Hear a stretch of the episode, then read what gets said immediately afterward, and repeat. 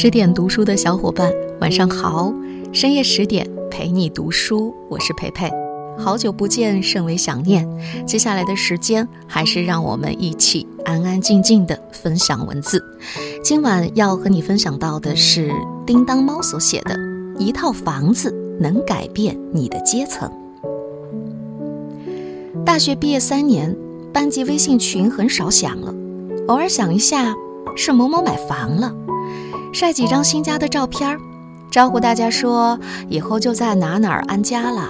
同学们路过可以来玩啊！你在底下恭喜呀恭喜的接着，脸上却划过一缕忧伤，心想：我他妈什么时候才能有套房啊？同学见面不是在聊房价，就是在说房贷。你嘴上虽然说终究是过客，买房干嘛呀？但还是偷偷的去交了首付。你说你受够了租房，在北京每个月房租四千元，一年下来房租都顶小五万。且不说你一年能不能挣五万，就说你每天省吃俭用，钱没给你爹，没给你妈，全交给了陌生人，房东。你别去。你终于如愿在五环上买了一套房子。你说银行每天都催你还钱。想死都不敢死。我看着你，回忆似的问：“你以前的梦想不是想当一个舞蹈家吗？”你脸一拉，瞪我一眼说：“小孩子才有梦想，我只想买套房。”我想起了一个故事：一个北京人，一九八四年为了圆出国的梦，卖了鼓楼大街上一个四合院的房子，凑了三十万去了意大利，在意大利。他艰辛节省地度过了三十年，终于攒下了一百万欧元，折合人民币七百六十八万，准备回国安享晚年。回到北京，他去了原来的老房子看了看，发现当年被卖掉的四合院，现在中介挂牌八千万出售，他刹那间崩溃了。故事告诉我们，选择比努力更重要。所以有人说，决定我们现在生活的，就在于我们十年前有没有选择买一套房。根据瑞信研究院二零一六年财富报告，我们可以得出，拥有超过约五百一十五万人民币净资产的人，已经属于全球最富裕的人这一结论。据说这一类人只占全球的百分之一。我曾经读过一篇文章，名字叫《我只过百分之一的生活》。那么现在我想问。你有五百万吗？毫无疑问，那些在北上广深任何一个城市有套房子的人，都已经站在了全球财富金字塔的顶端。但是我相信，他们中的很多人，都只是赶上了好时机。他们比我们早十年、十五年，在城里买了房。我的同事老朱给我讲过一件真实的事儿。十几年前，老朱在深圳富士康打工，跟他一块儿在流水线上工作的有一个男孩，那个男孩叫小赵。那个时候，大家下班之后都是窝在宿舍里睡觉，只有小赵下班了还去夜市摆地摊儿，即便休息也去打零工。他花了大概有两年多的时间，攒够了首付的钱，在深圳买了套房。十年过去了。现在小赵身家起码有三千万了。我悠悠地对老朱说：“如果当初你也在深圳买套房就好了，那你就不用和傻逼的我做同事了。”老朱叹息了一声，笑了，转了个笑脸。我在心里想：房子真的能给人带来翻天覆地的变化。对，是翻天覆地。有人做过调查，说如果时间倒退十年。你最想做的事儿是什么？其中排名非常靠前的就是买房。我不禁要问一句：我们到底为什么买房？房子给人安全感，安全感这是一个人人内心都会遇到的问题。没有房子，我们不敢谈安全感的。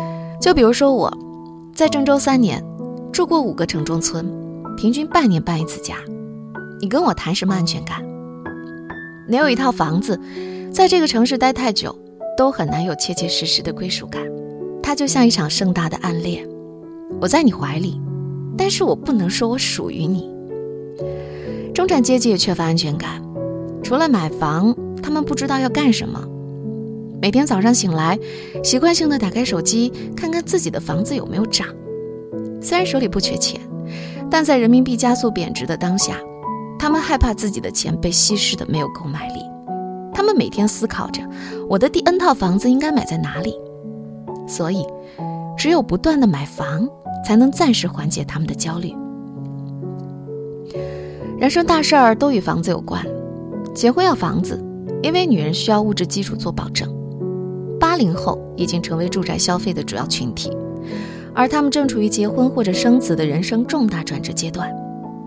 中国人的传统观念将家庭和房子绑定，结婚需要房子，小孩成长、小孩教育依然需要房子，投资需求。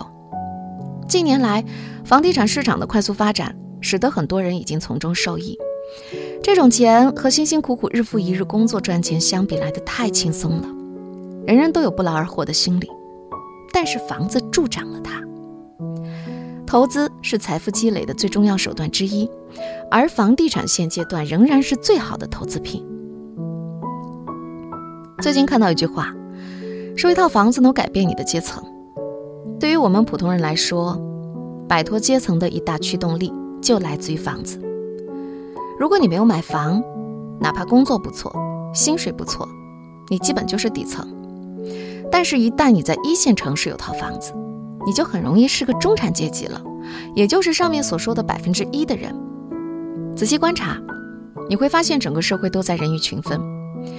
比如，飞机有头等舱，高铁有头等舱一等座、二等座，酒店也有商务套房、豪华大床房。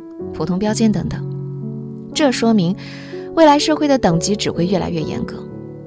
要打破这种局面，很多人选择赌一把，买套房。BBC 的一部纪录片《人生七年》也用四十九年的时间揭露了一个残酷的事实：穷人的孩子依然是穷人，富人的孩子依然是富人。这种阶层是很难打破的。这其中只有一个叫 Nicholas 的男孩。成功打破了阶层的天花板，晋升为精英。纪录片说，这个概率仅约为百分之七。但是生活中的我们很多都不会将希望放在这百分之七上，这也是我们义无反顾选择买房的原因。所有的青涩心事都变成了衣柜与化妆品之上的灰尘，当仗剑走江湖的豪情。都冷却成但求安稳。当所有牛逼哄哄的梦想都变成了买房，你终于承认，小时候那些画家、科学家、发明家、老师、医生等崇高的梦想，如今好像跟你都没有任何关系了。为了买上一套房，你的日常生活变成了加班熬夜。你每天的生活费加上吸烟预算是二十块，你说你算了算，除去房贷还剩六百块，固定的生活标配不能变。否则就不够了。而我终于明白，为什么我喊你去吃黄焖鸡，你都不去了。偶尔你也会赶上，说房子取代了梦想。其实呢，我们都清醒的知道，买房让梦想实现的更好了，给父母的安心晚年，给孩子的五彩斑斓的童年，给爱人的温暖小窝。你看，你都在慢慢实现，不是吗？